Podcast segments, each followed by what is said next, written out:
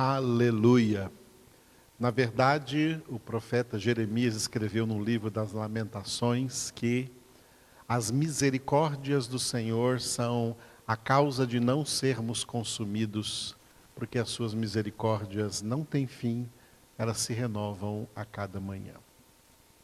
E elas se renovaram hoje, desde as primeiras horas da manhã deste novo dia, para que nós agora, durante a noite, pudéssemos estar aqui celebrando a sua fidelidade, a sua verdade, a sua palavra. Louvado seja Deus. Antes de continuarmos aqui salmodiando ao Senhor ainda, e nessa noite com o versículo 4 do Salmo 65, eu gostaria de trazer para os irmãos um aviso e também né, um convite para vocês. No domingo próximo, que será dia 26, 26 de abril, eu estarei celebrando com muita alegria o casamento do meu filho, João Diego, com a Manuela. Eles já se casaram no civil, né, diante do juiz, no dia 15, no último dia 15, na quarta-feira. Né? Então estão já casados diante dos homens, mas não ainda diante de Deus. Diante de Deus será aqui.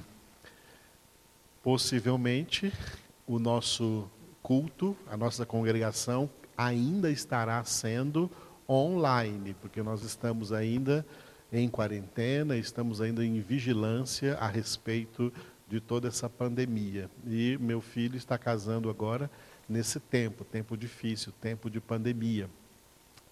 Então nós vamos fazer o casamento dele online. Você está convidado a participar desse casamento aí da sua casa. Sabemos que muitas pessoas estarão ligadas, conectadas, todos os convidados que estariam na igreja, né?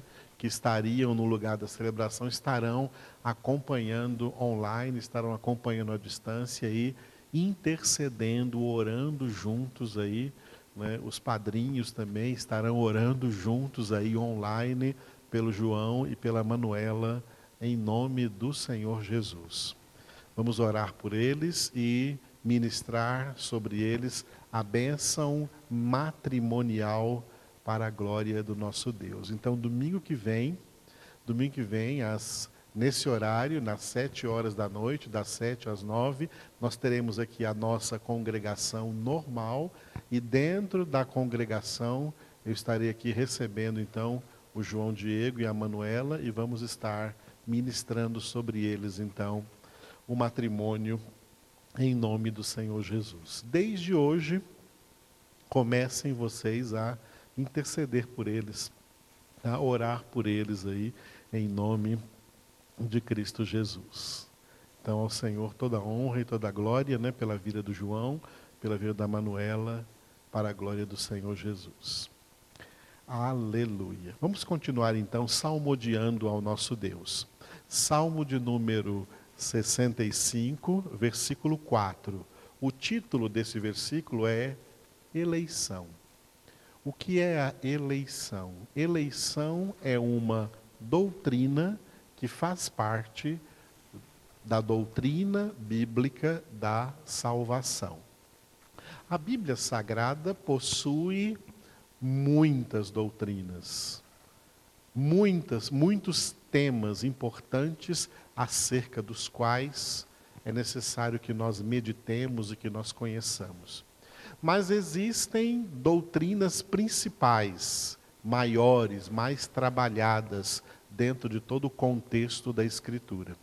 A maior doutrina bíblica, acerca da qual tem mais elementos para se trabalhar, para se meditar, para estudar, é a doutrina bíblica da salvação.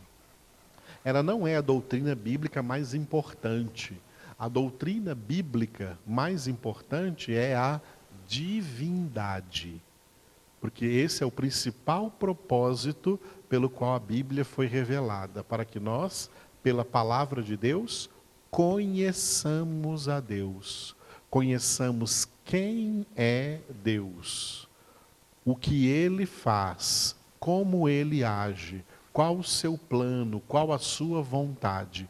Então, A palavra de Deus é para que nós conheçamos ao Senhor, conheçamos a Deus. Portanto, a principal doutrina bíblica se chama a doutrina bíblica da divindade, que é a doutrina sobre Deus. Conhecermos verdadeiramente quem é o nosso Deus. No entanto, essa doutrina não é a maior em termos de conteúdo, porque Deus tem reservado esse conteúdo para os seus filhos, quando todos os seus filhos salvos estiverem com Ele na glória, na glória eterna. É quando estivermos na glória eterna que passaremos então a eternidade inteira conhecendo a Deus. Aqui nós meramente estamos começando a conhecer a Deus. Tudo que está revelado na Escritura sobre Deus é apenas princípio de conhecimento, mas já é conhecimento profundo e necessário para nós enquanto estamos aqui na Terra. É um conhecimento preparatório para o grande conhecimento que nós teremos, a grande revelação que nós teremos de Deus quando estivermos na eternidade. A maior doutrina bíblica em termos de conteúdo é a doutrina bíblica da salvação. A salvação em Cristo Jesus. A salvação é um plano de Deus, uma obra de Deus, que Deus realiza, que Deus administra as três pessoas agem nessa obra: o Pai, o Filho e o Espírito Santo. Uma pessoa central aí é o Filho, por isso é chamado de o nosso Salvador, mas na verdade é o Pai em Cristo nos salvando por meio da obra também do Espírito Santo, daquilo que o Espírito Santo de Deus realiza em nossas vidas. A obra da salvação, ela é muito profunda.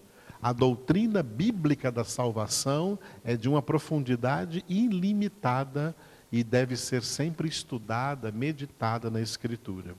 Dentro dessa doutrina da salvação, a doutrina bíblica da salvação, existem vários subtemas, vários conceitos bíblicos que devem ser analisados, porque cada um desses conceitos faz parte dessa doutrina da salvação.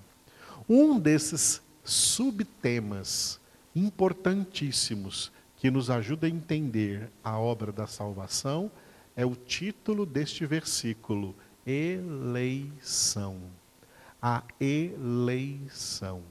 A salvação não é para todos. Este é, muitas vezes, um grande engano e uma grande ilusão religiosa que foi difundida aí pelo mundo, que a salvação é para salvar todo mundo, que o plano de Deus na salvação era salvar todo mundo. Se o plano de Deus fosse para salvar todo mundo, esse plano não poderia ser frustrado. Jó 42, 2 está escrito: Bem sei que tudo podes e nenhum dos teus planos pode ser frustrado. Nenhum plano de Deus pode ser frustrado. Se o plano de Deus na obra da salvação fosse para salvar todo mundo, esse plano não poderia ser frustrado. Então, todo mundo de fato seria salvo, ninguém seria condenado, os únicos condenados seriam Satanás e os demônios. Não haveria homem algum condenado, não haveria pessoa humana alguma condenada se o plano de Deus para a salvação fosse para a salvação de todos. Não é, amados, assim. Crer nisso é crer numa ilusão, portanto, num engano e não na verdade. Por isso que é importante estudarmos, meditarmos, perscrutarmos a palavra de Deus. A palavra de Deus declara que o plano da salvação obedece a certos critérios estabelecidos por Deus. Um desses critérios é a eleição. As pessoas que, no fim das contas, no fim de toda a história, estarão eternamente no céu com Deus, são aquelas pessoas que Deus escolheu antes da fundação do mundo para serem santos diante da Sua presença, e é na vida dessas pessoas que Deus opera essa grandiosa salvação. É isso que nos ensina a doutrina bíblica da eleição. Que muita gente não crê nela. E muitos crentes não creem nessa doutrina. E além de não creem nessa doutrina, eles são é, enfaticamente contra essa doutrina, estão sendo contra uma doutrina bíblica, estão sendo contra uma doutrina bem provada nas Escrituras, estão sendo contra, portanto, a palavra de Deus. Mas por que muita gente não aceita essa doutrina? Porque está enganada essas pessoas estão enganadas pelas falsas pregações humanistas que proliferaram sobre toda a face da terra, especialmente durante todo o século XX até o início desse século XXI onde nós estamos. O humanismo opera nessa era moderna e nessa era pós-moderna. O que é o humanismo? O humanismo é a pregação do homem como o ser mais importante, do homem como o centro de tudo. E todas as demais coisas subservientes ao homem, inclusive Deus, subserviente ao homem, então Deus é obrigado a salvar todos os homens. Não é não, amados. O evangelho, ele não é humanista. O evangelho não é antropocêntrico. O evangelho é teocêntrico. O evangelho é cristocêntrico. Deus não gira ao redor do homem, é o homem que gira ao redor de Deus. É o homem que é subserviente a Deus e não Deus ao homem. A pregação do humanismo fez com que a ideia na cabeça das pessoas acerca do homem fosse uma ideia supervalorizada. O homem se tornou super, super valorizado. Inclusive criaram criaram frases antibíblicas que fazem o maior sucesso por aí. Por exemplo, que uma alma vale mais que o mundo inteiro. Não vale, amados não vale nada. O homem tinha valor quando o homem foi criado à imagem e semelhança de Deus. Quando o homem caiu dessa dignidade, por isso que o pecado chama queda, o homem se tornou a pior de todas as criaturas. A obra da salvação, a obra da salvação não torna o homem melhor, a obra da salvação salva pecadores, mostrando para esses pecadores que eles, mesmo salvos, continuam sendo vasos de barro. Trazemos esse tesouro, Paulo escreveu na, na, numa de suas cartas aos Coríntios, trazemos esse tesouro que é Cristo em vasos de barro. O vaso não vale nada o nosso tesouro é Cristo. O que vale mais que o mundo inteiro, o que vale mais que o universo inteiro, o que vale mais que a eternidade inteira é Cristo Jesus. Jesus é que tem valor. O homem salvo, ele, ele continua mesmo sendo salvo um vaso de barro. O vaso não tem valor. É o tesouro que trazemos dentro dele que tem valor, é Jesus que tem valor.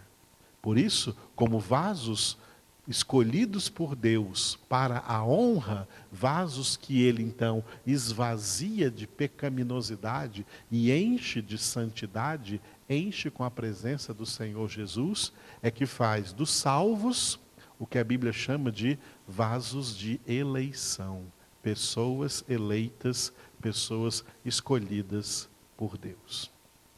Vamos ver o texto que Davi usou aqui neste versículo 4 do Salmo 65. Davi declarou assim: Bendito aquele a quem escolhes e aproximas de ti, para que assista nos teus átrios.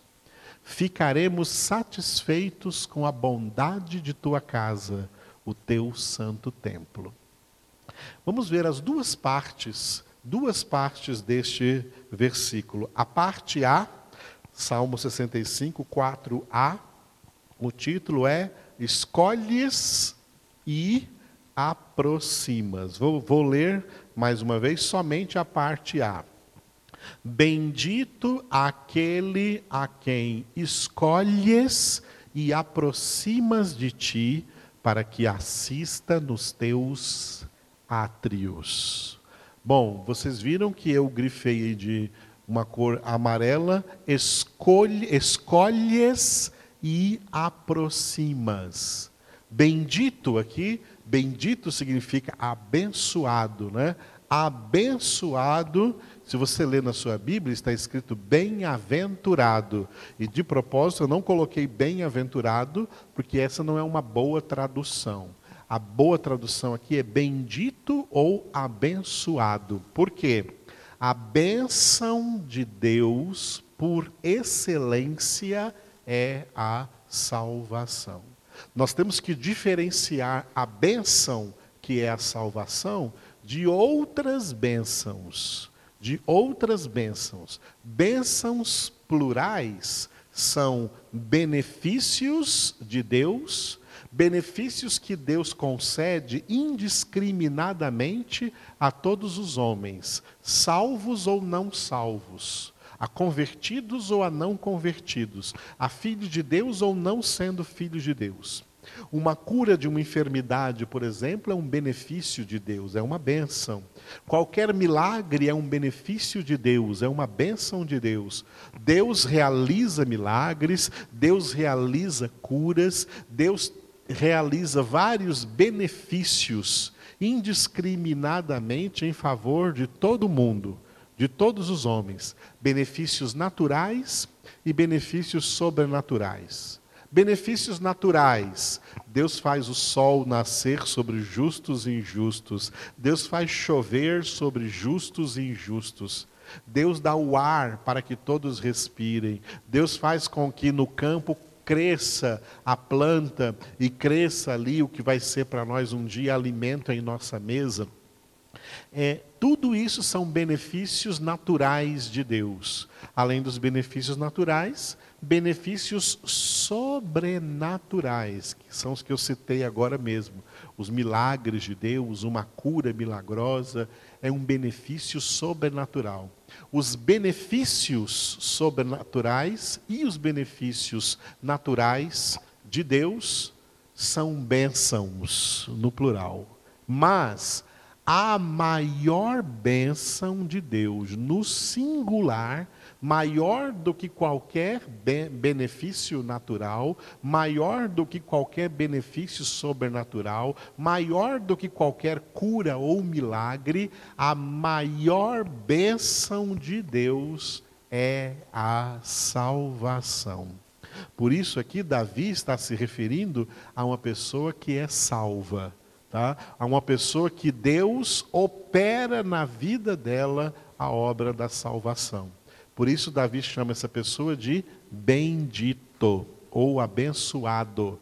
Bendito aquele a quem fazes duas coisas. Olha, Davi orando a Deus, dizendo assim: Olha, uma pessoa abençoada, um homem abençoado, um homem bendito, é o homem em quem tu, Senhor, operas duas coisas. Tu escolhes e aproximas de ti.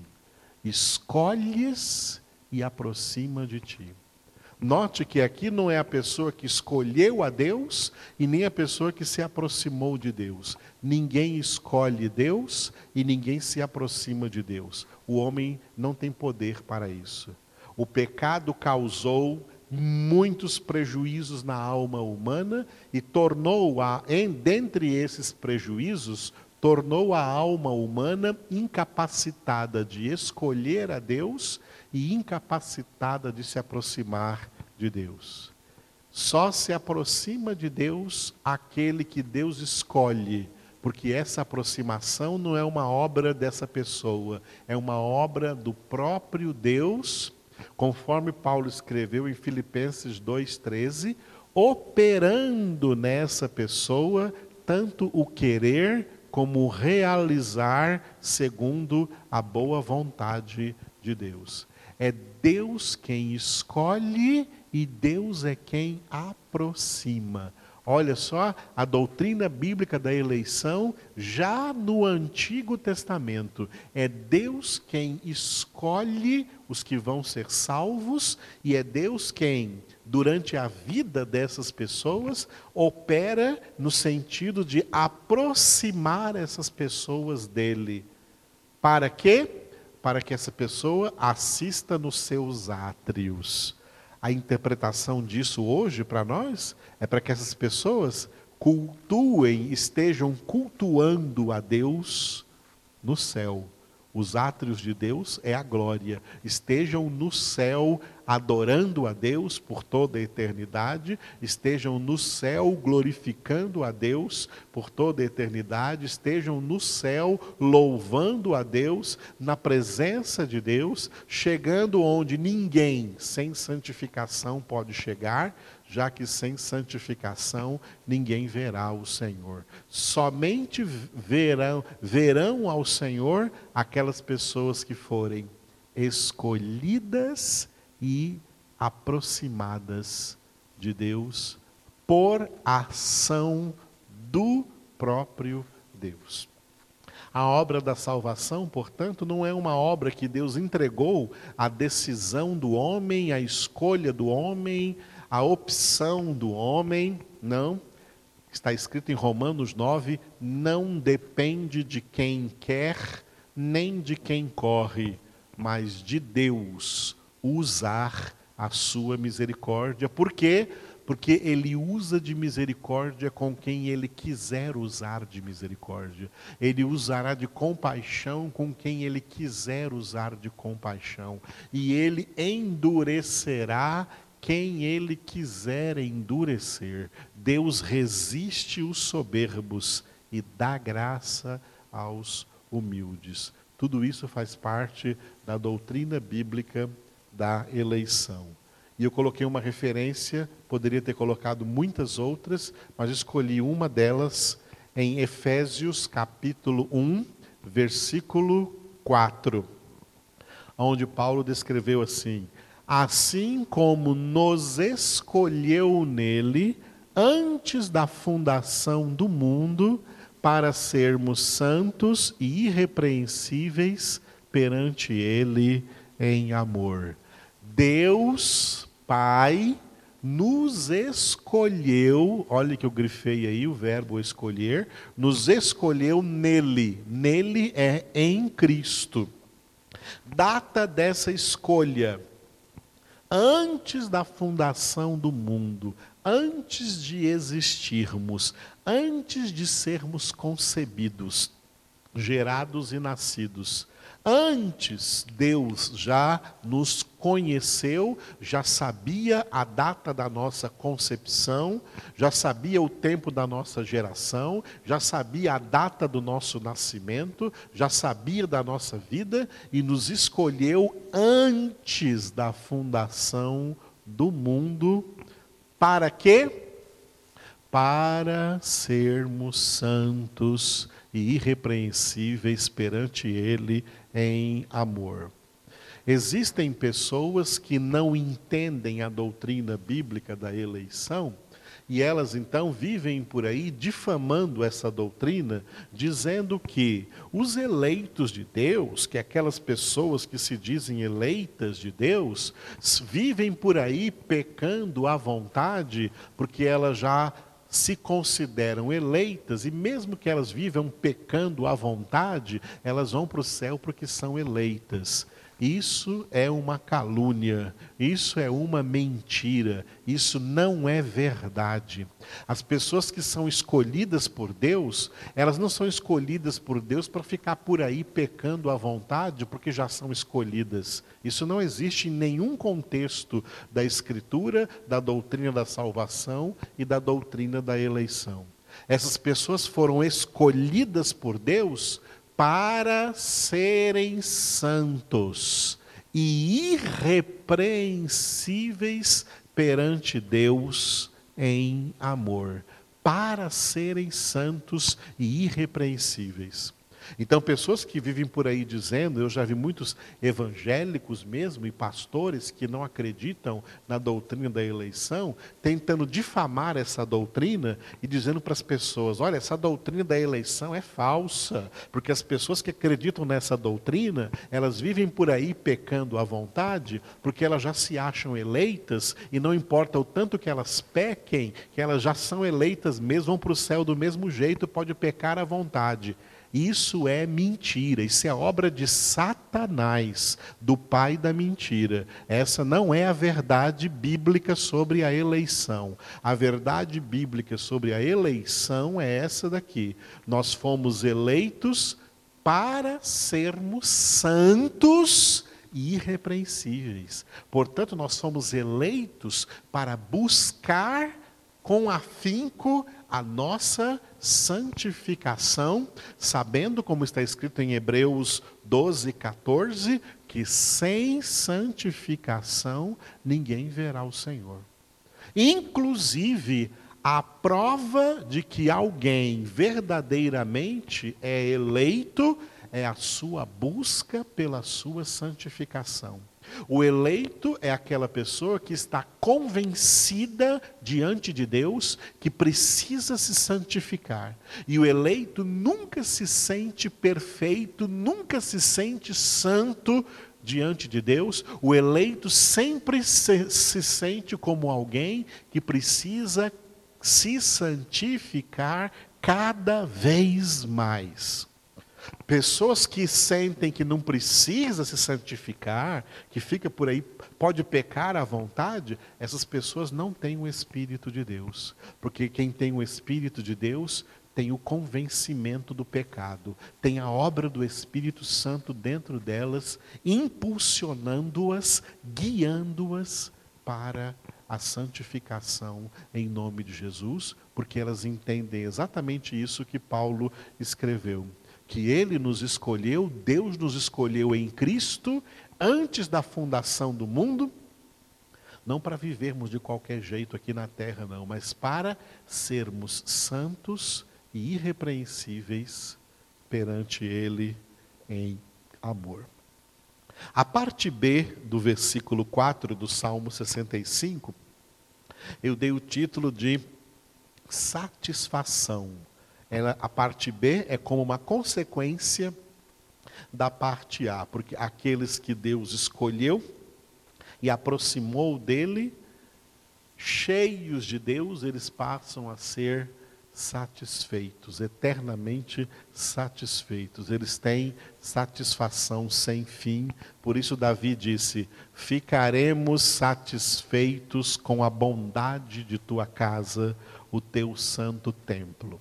É claro que para nós essa casa, esse templo é o céu, é a glória. Ficaremos satisfeitos na glória eterna de Deus, mas nós já começamos a experimentar essa satisfação agora. Essa palavra satisfação é importante. Estar satisfeitos significa estar completos. Estar completos significa estar íntegros. Estar completos estar íntegros, ter uma plenitude de vida espiritual. Foi isso que Jesus quis dizer quando ele falou em João 10, 10. Eu vim para que tenham vida e a tenham com abundância. Vida com abundância é vida plena, vida espiritualmente plena. Vida eterna é vida plena, é plenitude de vida. Essa pessoa que tem plenitude de vida é uma pessoa que é satisfeita. A palavra plenitude vem do verbo plerol no, no, no grego, que é o verbo encher, ou do substantivo pleroma, que é o substantivo plenitude. É essa palavra que Paulo usou ao dizer enchei-vos do Espírito, em Efésios 5,18. Foi isso que aconteceu no dia de Pentecostes, Atos capítulo 1, versículo 4, quando diz: Ficaram todos cheios do Espírito Santo, ficaram todos plenos do Espírito Santo. É isso que o Espírito Santo de Deus faz em nossas vidas na obra da salvação. Ele nos enche, ele nos torna plenos, cheios e, portanto, satisfeitos. Ele traz para nós satisfação. Um dos grandes problemas da humanidade na face da terra é que, pelo pecado, os homens têm dentro de si um imenso vazio existencial, vazio de sentido, vazio de alegria. E é isso porque as pessoas gostam tanto de sair por aí em busca da sua felicidade. Felicidade não é uma palavra bíblica. Ela não existe na Bíblia, falso traduções, traduções erradas, né? fora as traduções erradas que aparecem na Bíblia. Então, a, a, a, felicidade não é um conceito bíblico. Felicidade é um conceito humanista, não é um conceito teológico. Felicidade é um conceito carnal, não é um conceito espiritual. A felicidade é uma busca por uma plenitude interior, uma busca por uma alegria, uma busca em coisas externas, ou em pessoas, ou em bens, ou em diversões, em algum sentido que haja nessa vida, em busca de emocionalismos, as pessoas então sentem aquelas emoções e se sentem felizes, mas é uma felicidade passageira, é uma alegria passageira. Deus não nos faz feliz, Deus nos faz muito mais que felizes. Deus nos faz abençoados, benditos. Deus não tem felicidade para nós, Deus tem bênção para nós. O conceito de felicidade é ligado às circunstâncias. A pessoa será feliz de acordo com aquilo que aconteça em suas circunstâncias para trazer para ela felicidade.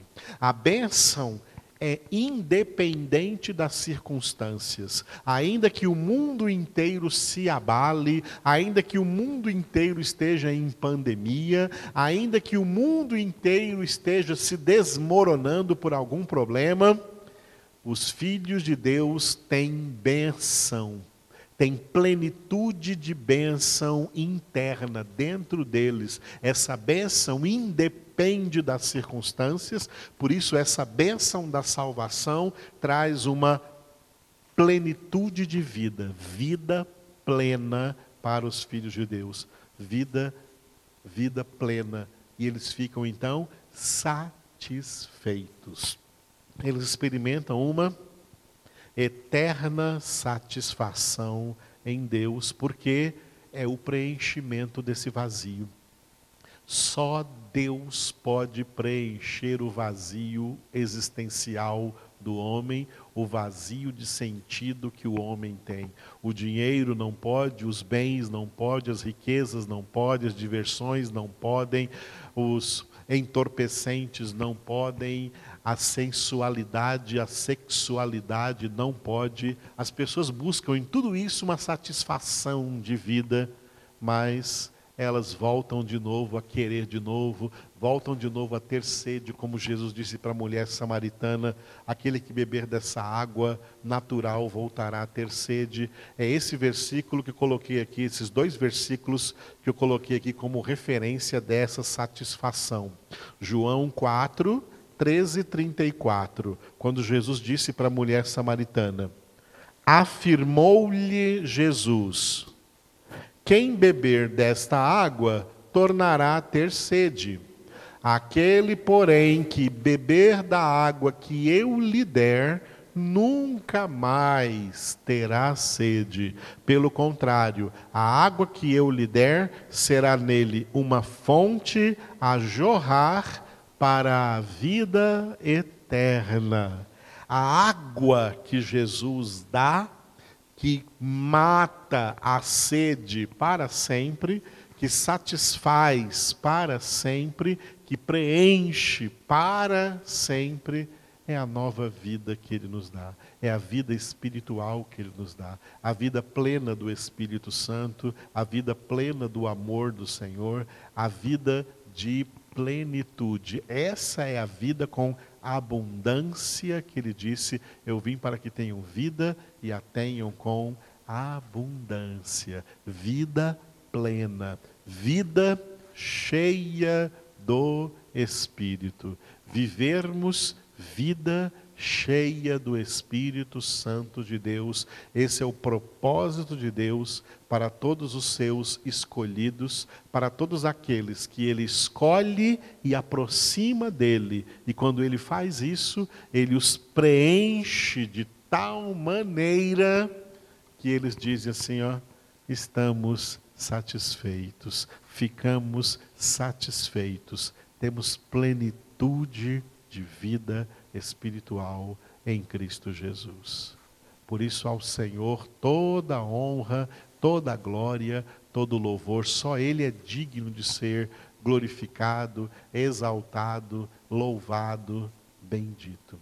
Receba essa plenitude aí na sua casa, receba a plenitude do Espírito Santo. Agora o Espírito Santo quer encher hoje a sua vida. Leia na sua casa durante essa semana o livro dos Atos dos Apóstolos e vai pontuando aí nesse livro dos Atos dos Apóstolos quantas vezes pessoas receberam o Espírito Santo e ficaram cheias do Espírito Santo. Não foi só em Atos 2, não, tem outras histórias aí dentro do livro dos Atos dos Apóstolos. Nós estamos vendo aqui o testemunho da pregação de uma pessoa cheia do Espírito Santo, que foi o diácono Estevão. E quando ele estava prestes a pregar o evangelho para aqueles judeus que não eram convertidos, que não tinham essa vida plena em Cristo Jesus, que rejeitaram Jesus, aqueles homens olharam para Estevão e o aspecto do rosto de Estevão para eles parecia o rosto de um anjo. Sabe por que eles tiveram essa impressão? Porque eles estavam ali diante de um homem cheio do Espírito Santo. Pessoas cheias do Espírito Santo. Pessoas que têm vida plena. Essas pessoas são radicalmente diferentes de qualquer outra pessoa. Essas pessoas têm paz inigualável, essas pessoas têm amor inigualável, essas pessoas têm presença de Deus fluindo de dentro de suas almas o tempo inteiro. São pessoas que são voltadas para Deus. Isso significa real conversão. Converter-se é voltar-se, estar voltados. São pessoas completamente voltadas para Deus. São pessoas que já não veem mais e nem sentem mais satisfação nas coisas do mundo mas somente em Deus. E elas percebem que as coisas do mundo tudo que há no mundo é concupiscência, concupiscência da carne, concupiscência dos olhos, soberba da vida. Essas coisas são todas passageiras, mas a vida plena que Deus nos dá é vida eterna. É uma eternidade de vida plena, vida plena de sentido vida plena de sabedoria, vida plena do amor de Deus.